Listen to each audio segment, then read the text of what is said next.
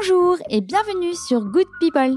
Good People, c'est le podcast d'Alan et surtout le podcast de celles et ceux pour qui les ressources sont avant tout humaines. Dans un monde où l'on vit plus vite, plus longtemps et où l'on souhaite toujours faire plus et faire mieux, Alan réimagine le système de santé pour le rendre extraordinairement fluide pour l'utilisateur. Pour y parvenir, c'est aussi notre manière de travailler et d'organiser l'entreprise que l'on a repensé. C'est pourquoi, une semaine sur deux, on partage avec vous nos succès, nos échecs, nos réflexions et nos idées pour le futur du travail. Je m'appelle Alice, je suis l'animatrice de Good People et pour ce 13e épisode, je rencontre Marielle Barbe pour parler de slashing et des slashers. Tout au long de sa carrière, Marielle s'est sentie inadaptée au monde du travail. Elle n'a jamais cessé de développer des compétences dans des domaines variés et apparemment sans lien les uns avec les autres. On l'a trouvée dispersée. Marielle a découvert les premiers textes sur le slashing aux États-Unis. Le terme fait référence au slash, à la barre oblique. Elle s'est reconnue dans la définition du slasher et elle a fait l'expérience de la joie et de la richesse professionnelle d'être slasheuse. C'est même en grande partie grâce à elle que le mot est rentré dans le dictionnaire français. Marielle parle donc ici du slashing et en donne la définition. Et surtout, on s'intéresse ensemble aux slashers dans l'entreprise à leur qualité, à leur valorisation ou encore à leur statut professionnel. Je vous invite à compléter l'écoute de cet épisode par la lecture du premier livre de Marielle, Profession Slasher, pour en savoir plus. Bonne écoute Bonjour Marielle. Bonjour Alice. Ça va? Oui, très bien. Super, merci beaucoup de m'accueillir dans vos locaux. Peux-tu s'il te plaît d'abord te présenter? Alors, euh, aujourd'hui, je dis que je suis une slasheuse et ça a changé ma vie parce qu'avant, je bafouillais, je disais je suis eux, ça, mais pas tout à fait ça. Donc aujourd'hui, je suis slasheuse et dans mes slash, je suis coach, formatrice, consultante, conférencière et auteur ça fait euh, ça fait pas mal euh, de, casquettes et effectivement c'est vraiment un bon exemple de slashing je pense. Donc en termes de, définition euh, pour mettre tout le monde bien dans le même axe, si je comprends bien, un slasher c'est quelqu'un qui exerce plusieurs activités. Oui, c'est une personne qui, selon la définition, exerce plusieurs activités professionnelles en même temps. En réalité, on peut être aussi un slasher en même temps, mais un slasher au long cours. Moi, j'ai été et, en, et slasheuse au long cours. J'ai changé toute ma vie d'univers, de métier, etc. Et en même temps, j'avais toujours au moins deux activités en parallèle. Mais la définition qui est maintenant dans le Larousse depuis euh, un an, donc euh, c'est quand même voilà reconnu, euh, c'est effectivement cumuler plusieurs activités professionnelles en même temps. Ok. Et c'est intéressant, je pense, de recontextualiser comment on est arrivé à, à intégrer ce bah, déjà ce, ce terme-là, mais ne serait-ce que, que l'existence de, de, de, ce type de profil en fait. Et du coup, pourquoi, euh, selon toi, y a-t-il des slashers aujourd'hui précisément euh, et qu'est-ce que ça dit de notre société? Alors, je vais commencer par la deuxième partie de la, de la question. Aujourd'hui, les chiffres sont assez hum, enfin assez flous sur le, le nombre de slashers. Il y a une étude qui est sortie en 2015-2016 euh, euh, qui a été menée par le salon des micro de la micro-entreprise qui dit qu'on serait 4,5 millions de slashers. En réalité, moi, je suis convaincue qu'on est beaucoup plus. Euh, voilà, selon les sources, dit, une femme de ménage peut être considérée comme slasheuse parce qu'elle a plusieurs employeurs. Donc, il y a, une confusion entre plus réactif, slasher. Donc, c'est pas très clair. Mais en, tout cas, l'étude qu'a menée euh, SME, c'est plutôt 4,5 millions ce qui représente 16% des actifs, ce qui est quand même énorme. Mais moi, je suis convaincue qu'on est beaucoup plus nombreux parce que euh, les gens n'ont parfois pas du tout conscience qu'ils sont slashers. Mais dans ce phénomène, surtout, qui est très nouveau, des slashers, il y en a toujours eu. J'avais deux grands-pères qui avaient des métiers, euh, mais qui avaient aussi des activités en parallèle pour compléter leurs revenus, pour faire vivre leur famille. Ils étaient slashers, mais ils en avaient absolument pas conscience. Léonard de Vinci était un des plus euh, merveilleux slashers et à la Renaissance, c'était extrêmement bien vu d'être un slasher et d'être, on disait pas slasher parce que la barre oblique n'existait pas, mais on disait qu'on était un polymath, c'est-à-dire une personne qui fait plusieurs activités totalement différentes en même temps, artiste euh, et en même temps euh, médecin et euh, astronome, voilà, ou architecte. Et ce qui est très nouveau dans le phénomène aujourd'hui, c'est que parmi ces 4,5 millions de personnes, et sans doute plus, la 70% d'entre eux déclarent être slasher par choix et non pas par nécessité. Mes deux grands-pères, ils étaient slashers par nécessité de, depuis que le travail existe, il y a eu des slashers par nécessité tout le temps, des gens qui cumulaient, qui faisaient plein de petits boulots. Hein. Avant, on disait qu'on on travaillait à la tâche, donc euh, c'était totalement euh, commun d'avoir plusieurs jobs. Mais ce qui est très nouveau aujourd'hui, c'est que la plupart des gens le revendiquent et aspirent à ça. Et ça, ça raconte vraiment quelque chose de notre euh, société. Alors, tu me demandais quel, qu'est-ce qui, voilà, quels étaient les, les, les facteurs qui concouraient à, ce, à l'émergence de ce phénomène. Alors il y en a plusieurs, hein, c'est vraiment multifactoriel. La digitalisation du travail, euh, la nomadisation du travail. On peut partir travailler. Euh, je connais de plus en plus de gens qui travaillent à l'autre bout de la France et qui ne mm. disent même pas euh, à leurs clients avec leur petit ordinateur. Et il y a aussi, et, selon moi, c'est vraiment le phénomène. Alors, il y a la crise, évidemment, la crise de l'emploi, les crises économiques qui sont euh, des, des, réalités qui font que les gens mm. euh, ont besoin de, de ça suscite une réaction économique, voilà, de chercher des, des, ressources ailleurs. Mais en réalité, selon moi, et, et, et ça corrobore justement les 70% qui le sont par choix. Le, la vraie raison, elle est vraiment euh, c'est une évolution des mentalités. Elle, c'est vraiment comme une évolution de la société qui se fait un peu comme on évolue sur euh, euh, voilà la, relation et le regard qu'on porte sur les femmes. Ben voilà, il y a une évolution qui se fait dans le rapport à la qualité et à la relation qu'on a au travail dans cette aspiration, et les, les millennials l'incarnent le, totalement, hein, dans cette euh, nécessité d'avoir un équilibre de vie personnelle et professionnelle, et puis de pouvoir euh, s'épanouir dans sa vie professionnelle sans limite hein, de pouvoir se sentir complet, de pouvoir se réaliser pleinement sans être obligé de rentrer dans ce dictat de l'expertise et de la mono-activité qui qu'on porte depuis la révolution industrielle et qui vraiment est très très fortement ancrée en mm. France, alors qu'aujourd'hui toutes les études reconnaissent, reconnaissent que la compétence la, la plus importante c'est l'agilité. Donc euh, et les slashers sont des personnes par nature extrêmement agiles parce que habituées à rebondir, à passer d'un projet à l'autre, d'un métier à l'autre, euh, de se réinventer en permanence. Et cette agilité là, bah, elle est hyper intéressante parce que les jeunes, ils naissent avec, parce qu'ils savent zapper comme ça très facilement. Mais elle est intéressante finalement tout au long de la vie parce que euh, un senior en entreprise, il a aussi besoin aujourd'hui d'être extrêmement agile parce que le digital est passé par là, parce que les métiers sont réinventés.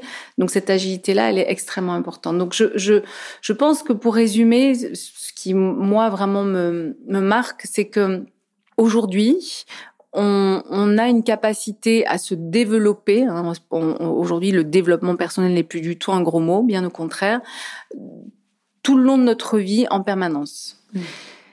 Et ça, c'est facile de le faire dans sa vie personnelle. On fait des stages, on peut se former, euh, faire des, voilà, même euh, suivre des, des, des, des formations certifiantes euh, avec l'université de Harvard à distance, mmh. etc. Enfin, on peut faire plein de choses. Avant, on voulait apprendre un métier, il fallait se reconvertir, repartir à l'école. Ça, ça a changé. Aujourd'hui, on peut évoluer et on aspire à évoluer, à grandir, parce qu'on on grandit toute sa vie, euh, jusqu'à son, son dernier souffle. En revanche, le monde du travail n'a pas intégré cette nouvelle donne que les gens évoluent, avancent comme des fusées, euh, euh, apprennent, euh, ne restent jamais les deux pieds dans le même sabot, découvrent plein de choses, même si c'est dans des activités parallèles extra-professionnelles. Euh, dans des associations, mais le monde du travail, lui, est resté vraiment sur un, rythme extrêmement lent de progression de carrière, très normé, on passe des échelons, euh, voilà. Et en fait, c'est en décalage avec l'évolution personnelle. Et, je, suis convaincue que ce qui vraiment procède de cette émergence du phénomène des slashers, c'est euh, cette évolution, cette aspiration à évoluer dans sa vie personnelle qui aspire ça et qui fait que les gens ben, voilà, n'ont pas envie de se cantonner à une seule chose si pour se développer et pour s'épanouir, ils ont besoin d'en découvrir euh, dix. Hmm. Oui, c'est sûr que c'est tellement facile pour, euh, pour quelqu'un de pouvoir euh, se, se former, découvrir quelque chose aujourd'hui et développer relativement vite une compétence, au moins une appétence suffisamment forte pour pouvoir ajouter une corde à son arc, que ça peut être effectivement difficile pour les entreprises de, bah, de suivre de ce rythme. Et aujourd'hui, avec le nombre de slashers qu'il y a ou des personnes qui veulent le devenir, ça, ça, peut générer des points de friction, quoi. Oui. Et du coup, nous chez Alan, on, on explore aussi le slashing. par exemple, moi, je travaille dans, dans ce qu'on appelle la carte team, c'est-à-dire le, le service client, et je suis aussi animatrice du coup de ce podcast. Et en fait, ces deux activités m'occupent quatre jours de la semaine. Je travaille à 80% et le dernier jour de ma semaine, le vendredi et le week-end, je m'occupe de mon propre podcast et, euh, et aussi euh, euh d'autres activités liées au, au, conseil en images. Donc je suis bien placée euh, moi aussi pour, pour constater tous les jours que le slashing me sert euh, dans, mes, dans mes missions chez Alan et euh, qui est profitable à l'entreprise. Est-ce que tu peux me parler euh, encore davantage euh, de l'intérêt qu'a une entreprise à valoriser le slashing et, et à recruter des slashers, particulièrement aujourd'hui? Alors, il y, en a énormément d'avantages, mais je, je commencerai en disant que voilà, pour juste se resituer, aujourd'hui, les, les millennials, ils naissent tous slasheurs dans l'âme en réalité, même s'ils sont contraints par un contrat, des fiches de poste, etc. Mais au fond, ils le sont. Et juste pour se projeter en 2025, 75% des actifs seront des millennials. Donc les entreprises, elles ont intérêt effectivement à se réveiller, à se réinventer, à réinventer leur manière de, de, collaborer avec leurs euh, salariés, de les, de, la, de, de, réinventer la relation qu'ils leur proposent au travail, leur développement, leur évolution. Donc il y a vraiment un, un réel enjeu à faire ça. Et puis il y a un vrai avantage en plus euh, des deux côtés, c'est-à-dire que si on prend le collaborateur, pouvoir euh, changer par exemple Decathlon permet à ses collaborateurs ça rentre dans aucun programme euh, de RH enfin c'est vraiment ça fait partie de l'ADN de la de l'entreprise. Un, un, collaborateur qui veut euh, un jour par semaine deux jours par semaine un peu comme toi euh, faire autre chose que sa mission par exemple aux achats ou au rayon bicyclette peut le faire on lui dit ok vas-y teste voilà et, et, il explore une nouvelle compétence. Et ça apporte ça lui apporte à lui un épanouissement parce que c'est évidemment souvent une activité qui fait sens pour lui qui qui, qui est peut-être même une, une activité un peu passion ça lui apporte un équilibre parce que ça peut être une activité complémentaire à la sienne où il peut y avoir une activité plus liée à l'intellect, une autre plus à la créativité, une autre plus physique. Donc ça, ça apporte aussi un équilibre tête-cœur-corps qui est hyper intéressant. Euh, ça lui permet de développer son agilité, ça lui permet de développer sa créativité. Il a aussi plus d'enthousiasme parce qu'il sort de la routine. Et là, il y a des études aussi qui prouvent que la routine et le stress sabrent euh, l'enthousiasme. Et donc, euh, lui, il nourrit finalement son enthousiasme en permanence. Il le régénère ainsi. Il développe aussi euh, sa capacité d'évolution. Finalement, il évolue au fil de ses envies. Il va se déployer et donc avoir envie de rester dans la dans l'entreprise il développe sa mobilité interne, son agilité. Et, euh, évidemment, il en, il en, tire un bénéfice d'épanouissement et de bien-être. Donc, il a moins de stress, moins de routine, moins de démotivation, moins de risque de burn-out et moins de risque d'ennui. Quant à l'organisation, eh bien pour elle, elle gagne aussi en euh, attractivité, c'est-à-dire qu'elle va donner envie à des jeunes millennials de se dire ah bah tiens je viens parce que dans cette entreprise je vais pouvoir me développer, évoluer sans m'ennuyer à un moment parce qu'on va accompagner mon évolution au fil de mes appétences et de mon évolution personnelle. Donc, euh, elle va gagner justement en motivation. Hein. Il y a quand même des études qui sont assez redoutables qui disent que 95% des, des, salariés en France se disent désengagés au travail. Oui. Donc, ça fait quand même peur. Donc, elle va gagner en engagement de ses collaborateurs, en présentéisme en fidélisation, ils vont avoir envie de rester, je l'ai dit. Ils vont, elle va pouvoir aussi cette entreprise ben, se dire tiens, ben j'avais quelqu'un qui avait un talent euh, à la com, mais finalement il est en train d'évoluer euh, vers euh, peut-être du community management ou vraiment carrément autre chose, être coach. Et ben j'en ai besoin et donc hop, ça, je travaille l'agilité de la mobilité en interne. Ça valorise des talents cachés puisqu'on découvre des talents chez des collaborateurs qu'on n'avait pas imaginé, qui n'étaient pas dans la fiche de poste classique. Donc on va découvrir des talents connexes à ce talent ou à cette expertise pour laquelle on aurait recruté la personne. Donc ça nourrit le vivier de talent. Et là encore, une étude qui a été menée par le cabinet Occurrence, Etiquette for Change, il y a deux ans, euh, dit que 74% des gens ont conscience qu'ils ont des talents gâchés, non mis au service de la société, et que 9 sur 10 aimeraient pouvoir les développer. Euh, ça évidemment renforce la créativité, l'innovation dans une entreprise et l'agilité. Et c'est vraiment aussi un des points hyper importants aujourd'hui dans un monde qui est extrêmement euh, volatile, incertain. Euh, les entreprises ont besoin d'avoir des collaborateurs extrêmement agiles pour qu'ils puissent se réinventer et réajuster aussi le, le, le tir. Et puis évidemment, bah, beaucoup moins de risques psychosociaux euh, in fine. Donc on, on règle aussi cette question-là. Donc on voit bien que c'est une équation gagnant-gagnant qui finalement peut se faire de manière extrêmement simple parce que Decathlon le fait. Donc souvent on me dit dans les conférences, oh, c'est bien beau votre truc, mais enfin dans les grosses boîtes c'est impossible. Decathlon le fait. Oui, j'allais vous dire qu'on pourrait avoir le cliché de penser que c'est euh, que l'apanage des startups parce qu'elles ont déjà un petit peu euh, cette euh, une dimension entre guillemets plus plus jeunes, plus euh, plus innovantes dans leur manière de, de manager. De toute façon, c'est elles sont elles-mêmes créées par des millennials, donc ils se comprennent mm. entre eux.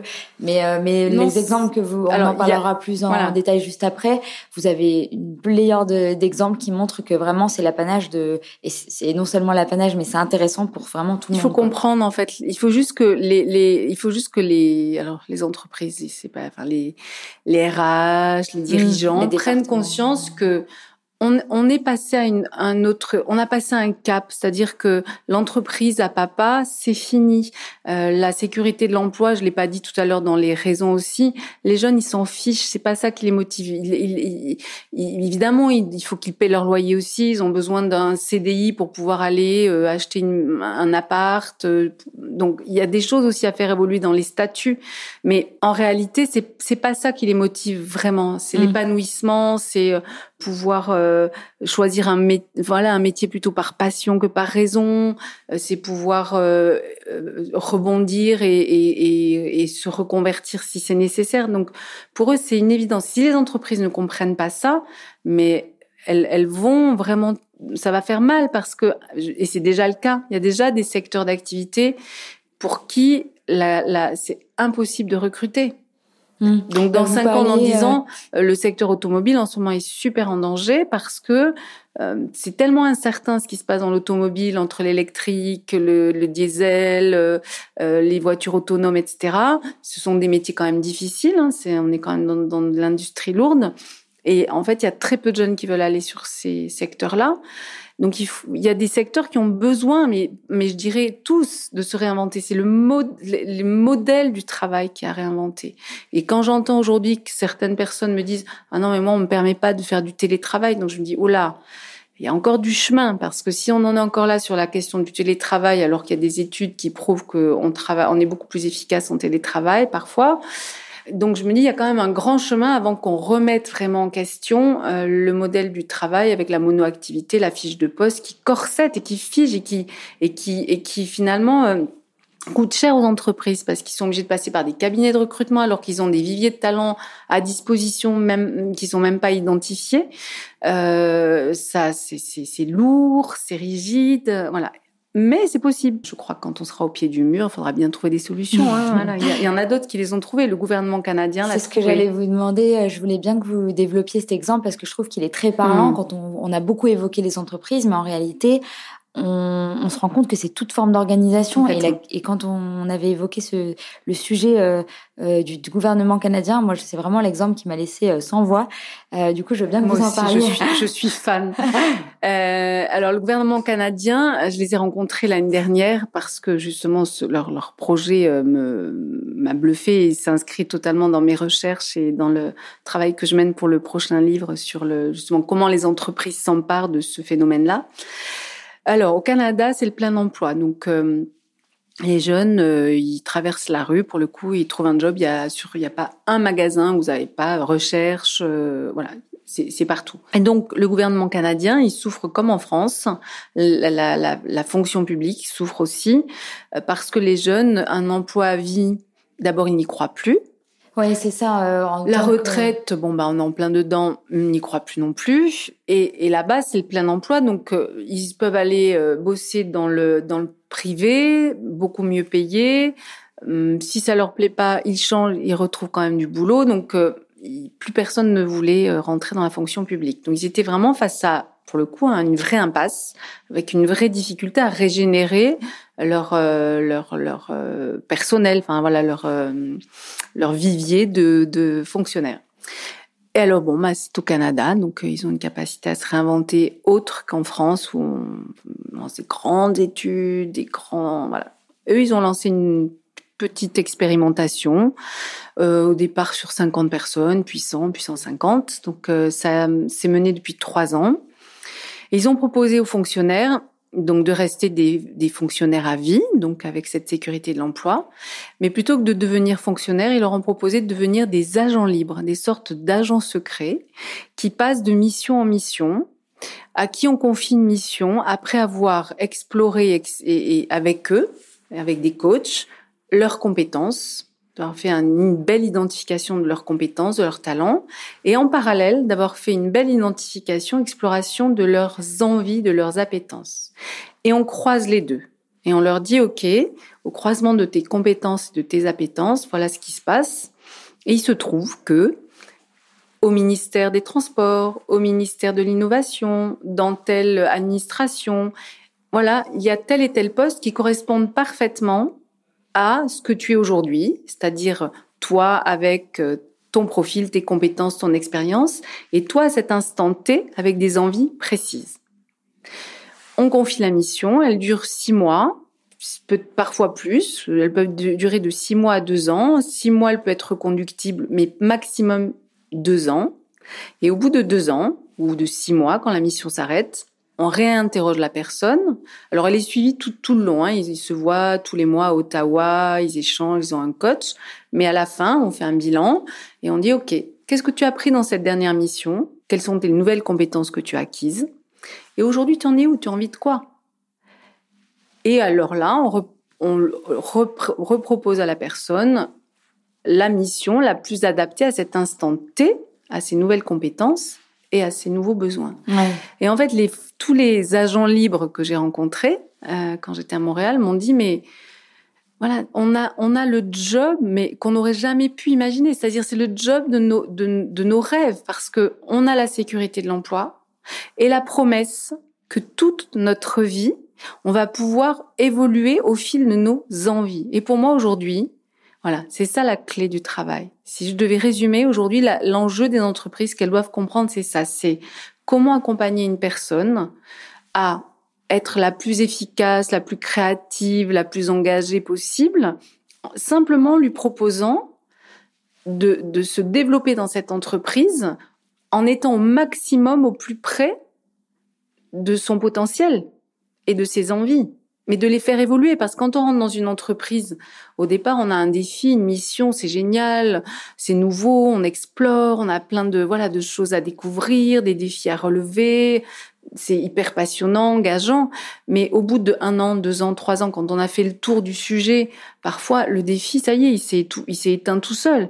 Donc si on le rallume pas la flamme, ça, ça peut pas se régénérer. Donc eux, ils ont tout compris. Et, et je trouve que c'est génial parce que c'est totalement adapté à leur fonctionnement. Mais finalement, ce qui est intéressant, c'est quand on voit comment le fait Decathlon, quand on voit comment le fait le gouvernement canadien. Après, il y a une autre entreprise que j'aime beaucoup qui travaille justement dans le secteur automobile avec des jeunes en situation de handicap mental. Ben, ils les font changer de poste tous les trois mois, justement pour euh, que qu'ils développent leur agilité. Au départ, ça a été fait vraiment pour que ça euh, développe aussi de nouvelles connexions neuronales et que et qu'ils qu'il soit donc plus intelligent et ça marche parce qu'il gagne. On a beaucoup de recul aussi euh, sur cette euh, ce travail qui est géré par la fondation Amipi et en fait aujourd'hui euh, les jeunes le disent, ils ont gagné en autonomie, ils sont plus intelligents, ils sont plus agiles. Parfois, ils quittent même la fondation pour partir travailler en milieu ordinaire.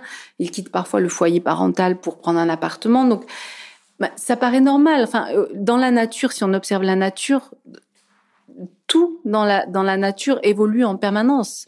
Pourquoi le travail ferait abstraction de cette loi naturelle? C'est une hérésie. Voilà, on, on, on considère qu'on doit continuer à apprendre seulement quand on est enfant, mais non, on continue à apprendre toute la vie. Oui, c'est sûr. Euh, C'est intéressant de d'imaginer que les organisations, elles doivent se reconnecter à, à l'aspect euh, impermanent euh, de, de, tout. Au vivant en réalité, parce qu'un organisme, il a besoin d'être une cellule. Si elle se régénère pas, elle meurt. Mm. Eh ben, le travail aussi, si on régénère pas une organisation et les personnes, les petites cellules dans l'organisation, ça s'éteint. Mm. Et, et, ça produit rien de bon. Voilà, c'est un, un, un, écosystème malade. Comment faire pour aider les, du coup, les entreprises à intégrer les slashers dans leurs équipes? Et qu'en est-il justement du choix euh, de la rémunération et de l'évaluation? Mm-hmm. on un tout eh bien alors, on va dire qu'on va lancer un petit colloque de deux jours. On va convier des RH, on va réfléchir ensemble. Ah, moi, j'adorerais faire ça en fait. J'adorerais lancer un think tank sur ce sujet-là avec des RH euh, motivés. Eh bien, amis auditeurs, oui, oui, amis auditeurs, euh, euh, contactons-nous parce que je pense qu'il y a un vrai sujet. Tout est à inventer en réalité parce qu'il n'y a aucun statut adapté.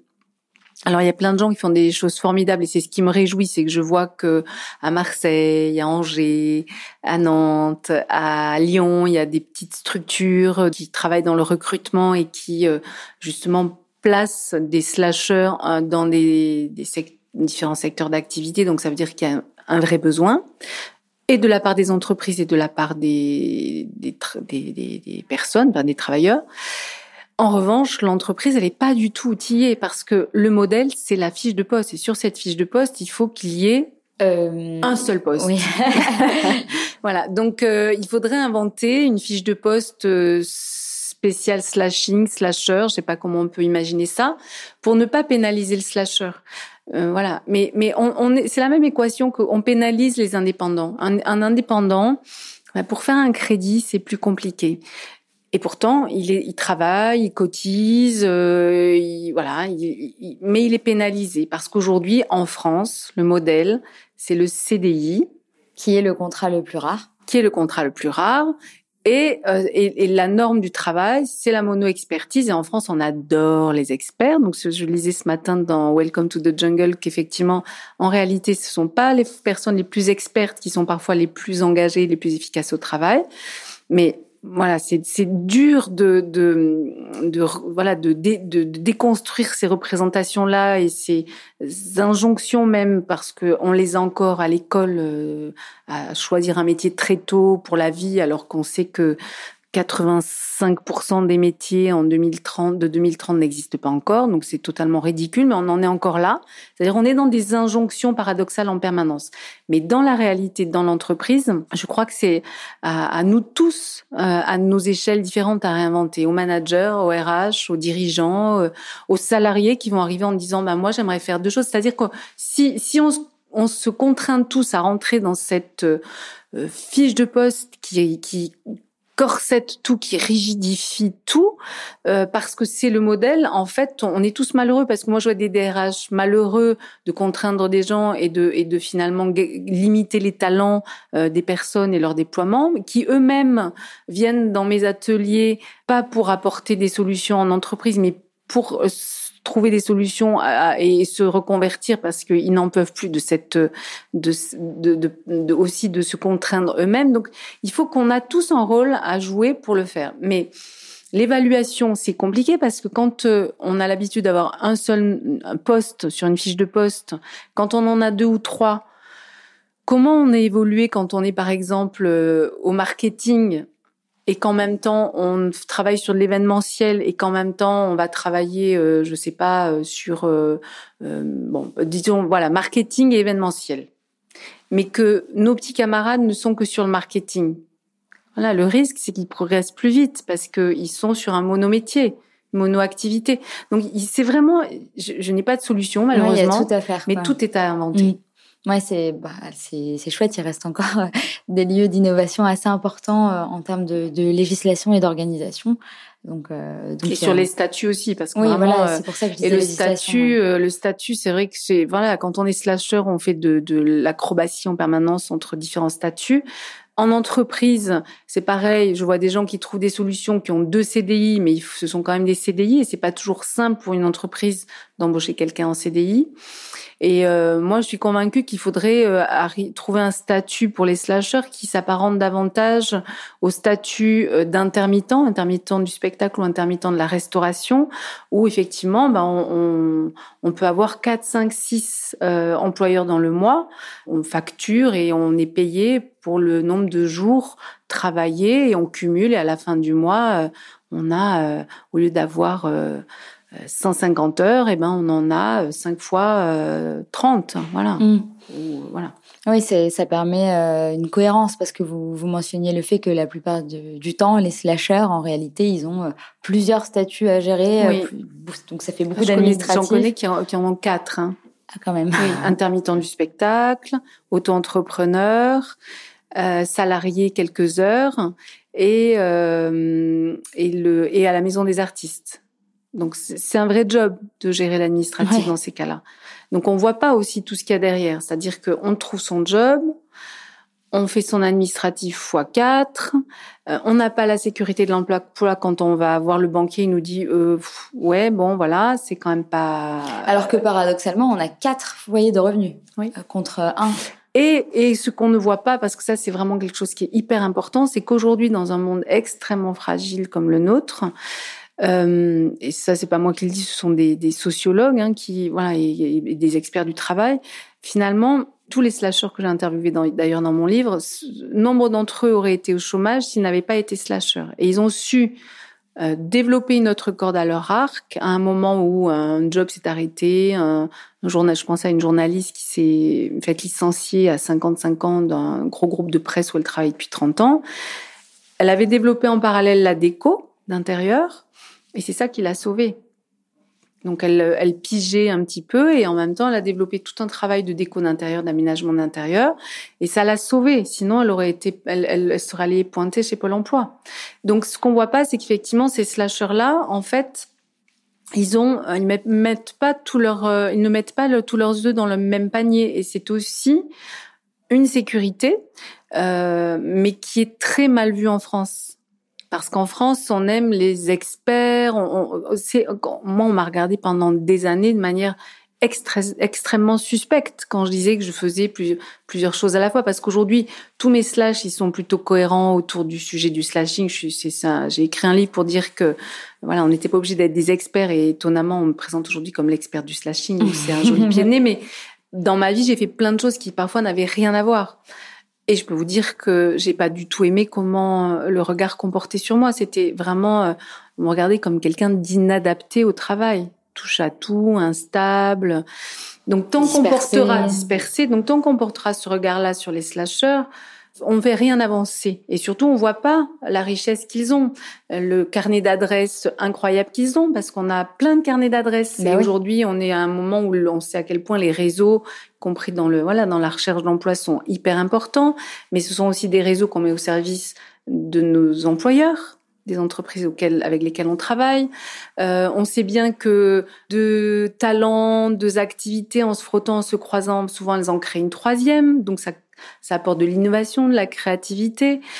Euh, on est agile, on sait rebondir, on n'a pas peur s'il faut se réinventer, apprendre autre chose, euh, de le faire.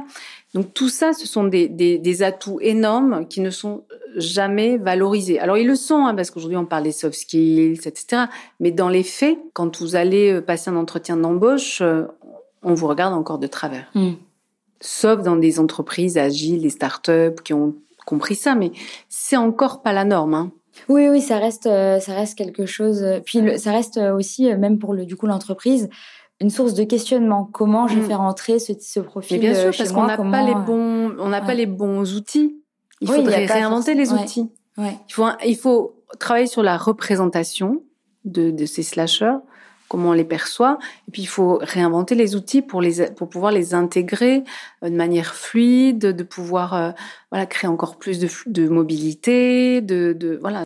Et pour terminer, du coup, euh, vous, qu'est-ce que vous préférez euh, dans le fait d'être slasher, dans votre vie de slasheuse? Ah. Euh, apprendre.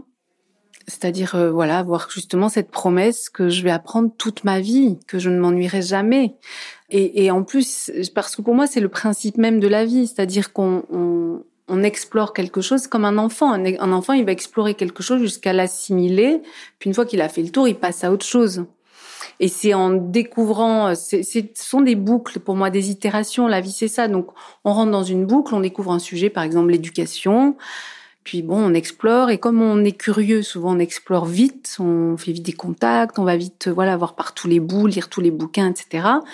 Puis en faisant cette boucle, on découvre un autre sujet ou un sujet un peu connexe et hop, on va l'explorer, etc., etc. Donc moi, ce que j'aime, c'est la liberté. C'est déjà la liberté de me dire que toute ma vie jusqu'à mon dernier souffle, s'il y a des sujets qui m'intéressent, si euh, j'ai envie d'explorer quelque chose, de tenter quelque chose, je peux le faire parce que j'ai la liberté de le faire et je suis pas obligée d'arriver à 9 heures au bureau, de partir à 19 heures et de ne pas aller assister à une conférence qui m'intéresse pour me nourrir, etc. Donc ça, c'est c'est mon luxe. C'est voilà, j'ai pas la sécurité de l'emploi, je n'ai pas euh, un CDI euh, et, et, effectivement, ça me contraint sur certains aspects euh, voilà matériels, mais dans la balance, je préfère mille fois ça. Donc c'est cette liberté, cette possibilité de rencontrer des gens merveilleux euh, dans différents secteurs d'activité et dans ma vie, si je faisais l'inventaire de tous les secteurs d'activité avec lesquels j'ai été mis en relation bah, c'est une richesse énorme parce que j'ai découvert autant sur les architectes que sur le sujet des seniors, que sur le sujet de l'éducation, que sur le, le sujet de la musique. Enfin voilà, donc j'ai j'ai une vision du monde plus large et, et ça, je crois que j'adore ça. J'ai la chance du coup de, de ne jamais m'ennuyer, de rencontrer voilà des gens incroyables dans dans tous les univers. Et puis, et puis je crois la créativité qui est le en filigrane qui est derrière tout ça, c'est que je voilà, je sais que c'est la promesse d'être tout le temps créatif. Ça m'oblige à me réinventer moi-même. Ça, ça veut dire que je peux pas m'endormir sur mes lauriers. Je suis obligée de tout le temps, je réinvente mes outils, je réinvente mes projets. Mais si j'ai pas ça, je, je je, meurs en fait, je m'étiole. Je, je voilà, pour moi c'est c'est voilà ça c'est la voilà si, si c'est pas c'est la mort derrière pour moi. Donc euh, je je sais pas faire autrement et j'ai toujours fait ça. Au départ je savais pas que c'était enfin que finalement ça pouvait être juste pour moi. Je pensais que j'étais un peu anormale. Mais euh, oui, moi je me trouve très chanceuse, mmh. vraiment. Alors, elle a un prix, hein, cette chance parfois. Hein, ça n'a pas été que simple, mais euh, je me trouve très chanceuse parce que je, je fais essentiellement des choses que j'aime. Il y a des choses que j'aime moins, mais elles sont euh, d'autant plus acceptables que je fais tellement de choses que j'aime que c'est voilà, c'est c'est il y a aucun souci de, de voilà, ça fait partie de la vie. On peut pas. Mmh on, a aussi des concessions à faire, mais, mais je, voilà, c'est aller vers ses priorités et c'est surtout euh, aller chaque jour de plus en plus vers soi, vers ce qu'on a réalisé. Et pour moi, c'est juste le sens de la vie. Donc c'est si on ne va pas vers ça, c'est c'est de l'antivie parce que la vie c'est ça, c'est aller jusqu'à son dernier souffle de plus en plus vers qui on est. Et, euh, et si on voilà, si on, on peut le le faire aussi dans notre travail, on travaille quand même euh, de nombreuses heures et années. Parfait, bah merci beaucoup Marielle. Merci Alice. Et voilà, c'est fini pour cet épisode. Merci encore à Marielle pour sa participation et bien sûr merci à vous pour votre écoute. J'espère que cet épisode vous a plu. Si c'est le cas, je vous le rappelle, vous pouvez noter Good People 5 étoiles sur Apple Podcast. Ça nous aide énormément. Et merci beaucoup à ceux qui l'ont déjà fait. J'espère aussi que cet épisode vous a donné des idées à mettre en place au sein de votre propre équipe. Si c'est le cas, ou alors que vous suivez d'autres principes que les nôtres, n'hésitez pas à les partager avec nous par email. Vous trouverez une adresse pour nous contacter dans la description du podcast. On se retrouve dans deux semaines pour un nouvel épisode, mais d'ici là, vous pouvez écouter les précédents sur Apple Podcasts, sur SoundCloud, Spotify et toutes les autres plateformes d'écoute. Rendez-vous également sur alan.com et sur notre blog pour en apprendre plus sur nos services et notre culture.